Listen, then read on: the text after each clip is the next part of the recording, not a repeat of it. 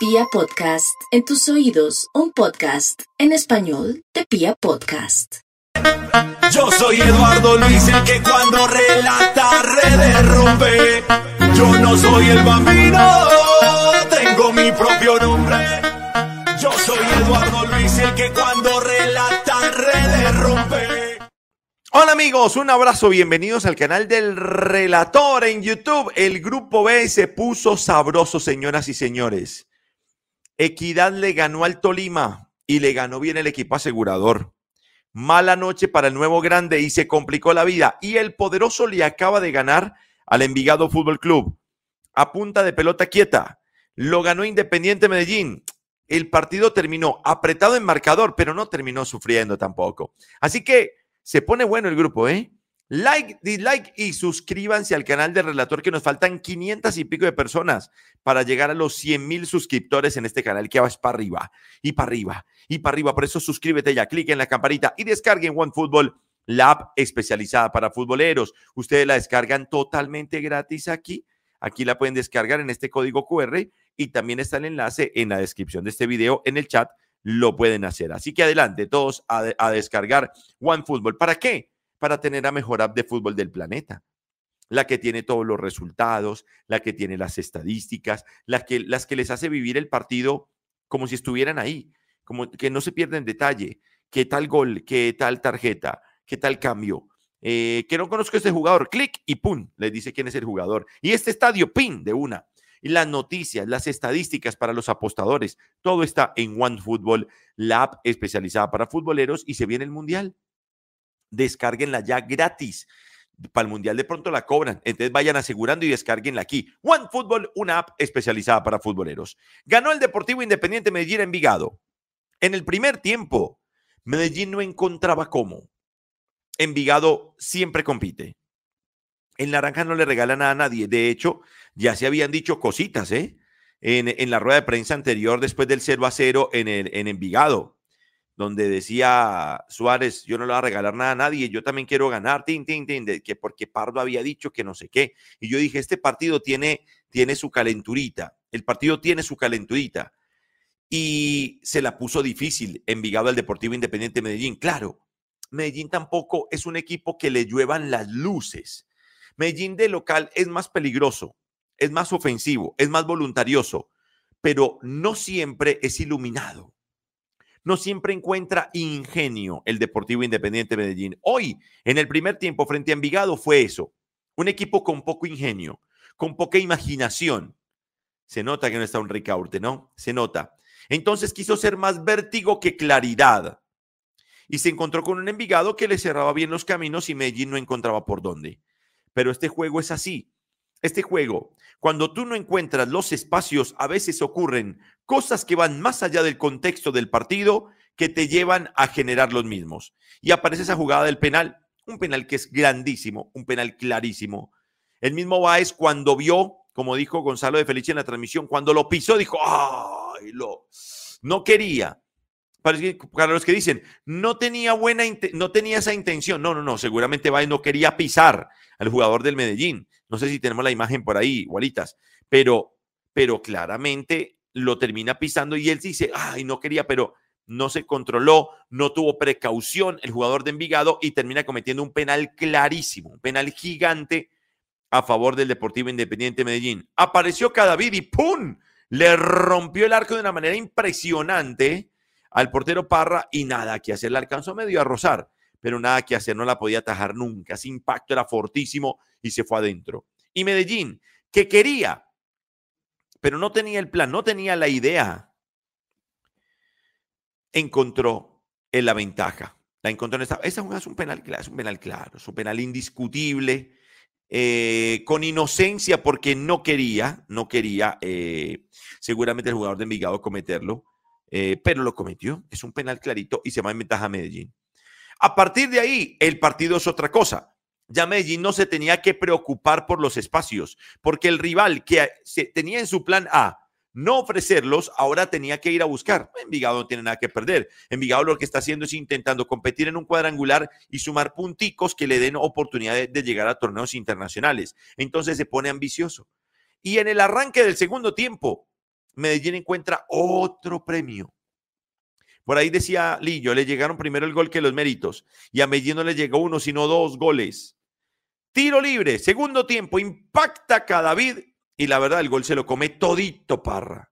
Es el famoso gol de arquero. Parece que hay un mínimo desvío en la barrera, sí lo hay, pero no es suficiente como para, que, para que el arquero no pudiera reaccionar. El remate era desde muy lejos, muy lejos y seguramente la cancha mojada y demás pero está totalmente comprometido el arquero del equipo Envigado Fútbol Club y de esa manera Medellín se ponía 2 a 0. ¿Lo justificaba en fútbol? No sé, pero estamos en cuadrangulares y hoy que hablábamos en, en saque largo de eso, ¿qué prima? ¿Qué está por encima de todo? ¿El juego o el resultado? Amigos, el resultado. Sobre todo en Colombia, donde la gente muy poquito se sienta a pensar quién juega bien o quién juega mal o quién jugó mejor. Medellín ha tenido mejores partidos en condición de local. Medellín ha hecho, como la que hizo contra Equidad, una presentación redondita. Hoy, hoy, Medellín encontró dos goles cuando no encontraba las luces. En un penal, error de Baez y un tiro libre, error del arquero. Pero Medellín iba a ventaja de 2-0. Ahí, Envigado entra en caos, en caos. Y Medellín encuentra dos jugadas de gol que se las invalidan el, la jugada igual que le invalidan al pobre Pardo. La verdad, me da pesar que, hasta, que haya estado fuera de juego. ¿Qué pesar? Porque donde la puso, la puso en cruceta pura arriba, Rakitic. Iba a ser el gol de la fecha sin duda. Iba a ser el gol de la fecha. Espectacular gol. Invalidada por posición adelantada. Offside, el VAR así lo decretó. Y después otra jugada que el mismo Pardo es protagonista. Los jugadores de Envigado se chocan, pero porque se choca el defensor con el arquero, pero Pardo antes lo empuja le empuja, le, toca en la espalda, pin, y eso es lo que genera la colisión entre los dos jugadores de Envigado que deja la pelota ahí para el otro gol que también fue bien invalidado. Llamaron el bar, Roldán muy rápido, me encantó, me encantó cómo manejaron el bar. Hoy Roldán, el arbitraje fue muy bueno, un arbitraje correcto, sobre todo porque fueron ágiles. Venga, mírela, la miró, pin, pum, de una decido, sí, ya, clarito, pum, sin darle tanta vuelta, sin, sin darle tanta vaina a eso, tanta vaina a eso. Entonces, muy bien. Entonces Medellín, después de los goles, empezó a justificar la victoria. Ojo, una cosa es haber hecho méritos para encontrar los goles. Medellín no jugaba bien hasta el penal. No lo jugaba bien. Y Medellín tampoco jugaba bien cuando hizo el 2-0. Pero después de los goles, Medellín justificó la victoria. ¿Cómo la justificó? Con agresividad, con aprovechamiento de las ventajas que le daba Envigado, aunque le invalidaron esas jugadas de gol. Después llegó un muy buen gol de Envigado, una buena combinación, la definición y poner el partido 2-1. Pero en realidad Envigado no tuvo ninguna situación de gol para empatar el partido. Por lo menos que yo haya visto. Entonces Medellín tuvo control del 2-1. Y es más, Medellín cuando pudo pasó al ataque y Medellín justifica su victoria. Deportivo Independiente Medellín gana bien. Gana bien. Justifica su victoria. Así cuando le llegaran los goles, no hubiese tenido tantos méritos para los mismos. Pero buen triunfo el Deportivo Independiente Medellín, que además tenía la ventaja de saber, saber el resultado de sus rivales. El triunfo de Equidad sobre Tolima le decía a Medellín que había que ganar sí o sí para tomar esa punta, para obligar a Tolima a llegar con necesidades el domingo al Atanasio Girardot. Partidazo el domingo, ¿eh? Partidazo brutal el domingo, espectacular partido el domingo. Así que ya saben ustedes, prepárense para lo que va a ser ese partido el domingo entre Medellín y el Deportes Tolima. Buen triunfo del Deportivo Independiente Medellín, donde le costó, pero lo trabajó y lo encontró. Medellín sumó tres puntos y tomó la punta del grupo Envigado, competitivo, hasta ahí. Creo que es lo máximo que se le puede pedir a la cantera de héroes. Like, dislike y suscríbanse al canal del relator, colaboren con el artista, cliquen la campanita y se suscriben. Estuve en el estadio de techo me fui a ver al estadio Equidad Deportes Tolima. Lo primero que tengo que decir es que gran asistencia de público. Había, eh, había una tribuna para la Equidad y dos, tres tribunas para la gente del Tolima. Muy buena asistencia de público, buen ambiente, buen apoyo, buen acompañamiento. Se veía bonito el estadio. En, mi Instagram puse una historia de cómo se veía el estadio. Mucha gente del Tolima. Agradecidos con los hinchas del Tolima que de verdad me, me, tratan de una manera muy especial y les mando un abrazo gigante. Dios les pague por tanto cariño. Después hablamos del partido. Claro, el partido ganó equidad y ganó bien. Ganó el mejor. Incluso, tengo que decirlo, ganó el más ambicioso. Equidad fue hoy más, más ambicioso que el Deportes Tolima. Hoy eh, Equidad salió con vigor, con ardentía, con valentía a buscar. No fue que tuviera muchas situaciones de gol, porque en realidad no tuvo tantas, pero sí fue el que tuvo la vocación de ataque del partido, el equipo de la Equidad. Tolima intentó otra vez ser reactivo, porque le cuesta al Tolima, en muchos casos, asumir el protagonismo de los juegos. Serio problema que siempre se le ha criticado a Hernán Torres. Con esta nómina, con esta nómina del Tolima, la exigencia tiene que ser más alta. ¿O no? Sobre todo cuando estamos hablando de un partido Tolima Equidad, así sea en Bogotá. Tolima debería atreverse un poco más. No le puede dejar todo a las transiciones, sobre todo porque Tolima tiene que entender qué rivales tiene. El rival de hoy, eh, Equidad, es un equipo que te, que, te, que te sofoca, que te incomoda, que te pelea, que, que es intenso, pero que no te da espacios. Es un equipo que se asegura. Siempre vive bien paradito. Siempre está asegurado el equipo Equidad.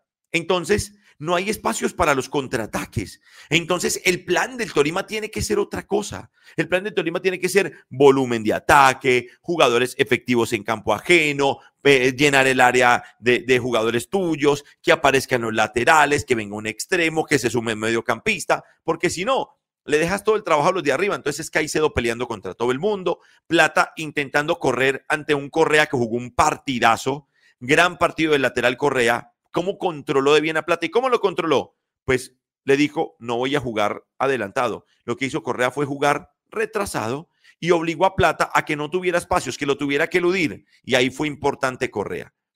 Entonces Equidad lo leyó bien. Y Tolima demostró que tenía un plan A, contraatacar. Pero si hay un rival que no te ataca, que no te ataca, que no te deja espacios, ¿cómo contraatacas?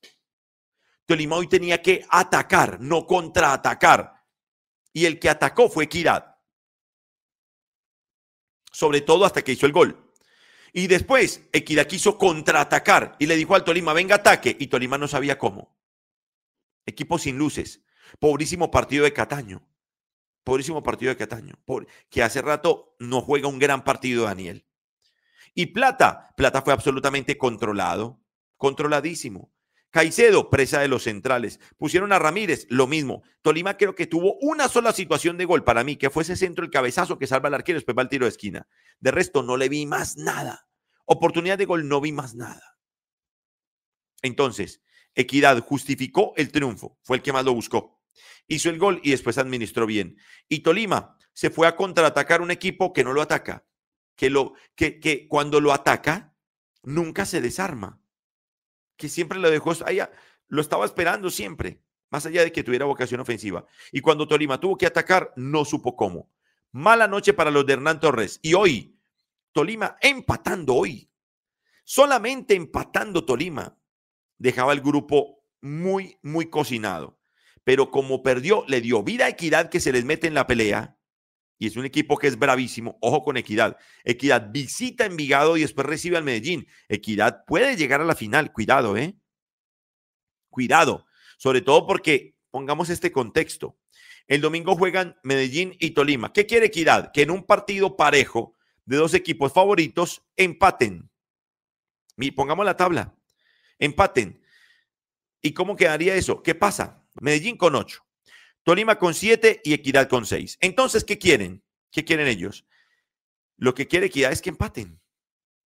Y Equidad quiere ir a ganar en Envigado, ¿cierto? Ganar en Envigado. Y después recibir al Deportivo Independiente Medellín. Si empatan y Equidad gana, Equidad quedaría por encima del Tolima, que es con el que no puede empatar.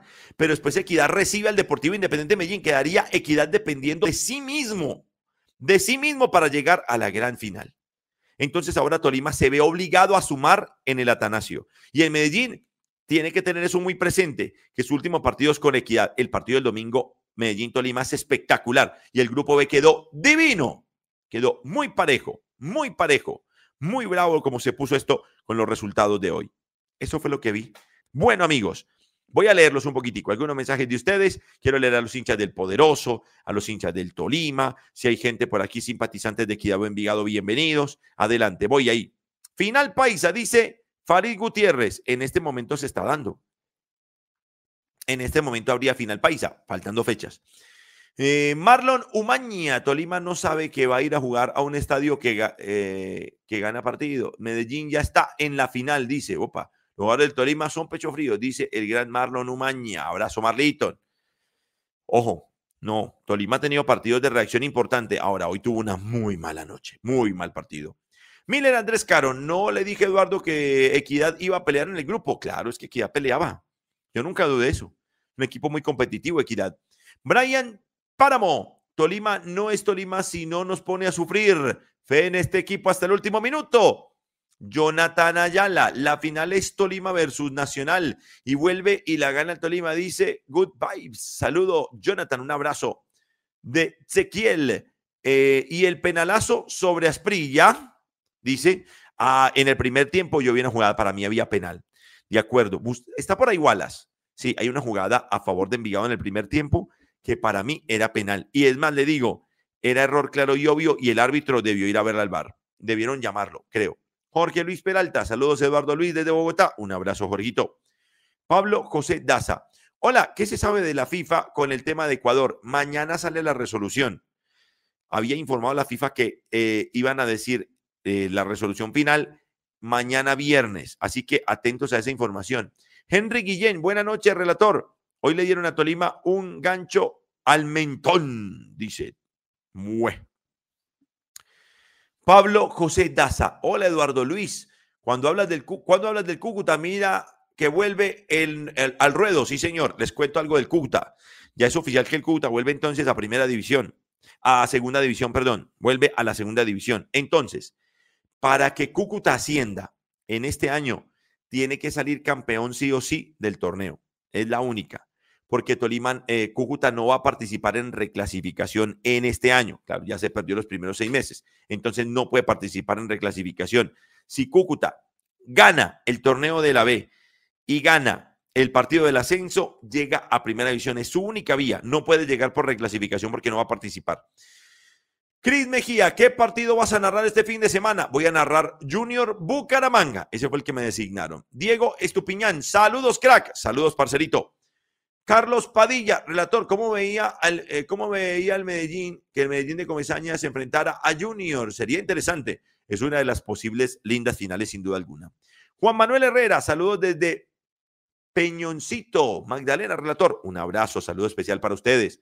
Julián Felipe Villanueva, Eduardo, van a haber sorpresas este fin de semana con los partidazos de los dos grupos. ¿Será? ¿Será? Pinta bien, ¿eh? Pinta muy bien eso. Dos mensajes más y nos vamos, balas. ¿Quién más está por ahí? Camilo Zapata. Edu, ¿cómo viste al poderoso? Vamos los rojos. Lo vi enredado, pero justificó su victoria. En cuadrangulares hay que ganar. Andrés Roldán, el domingo.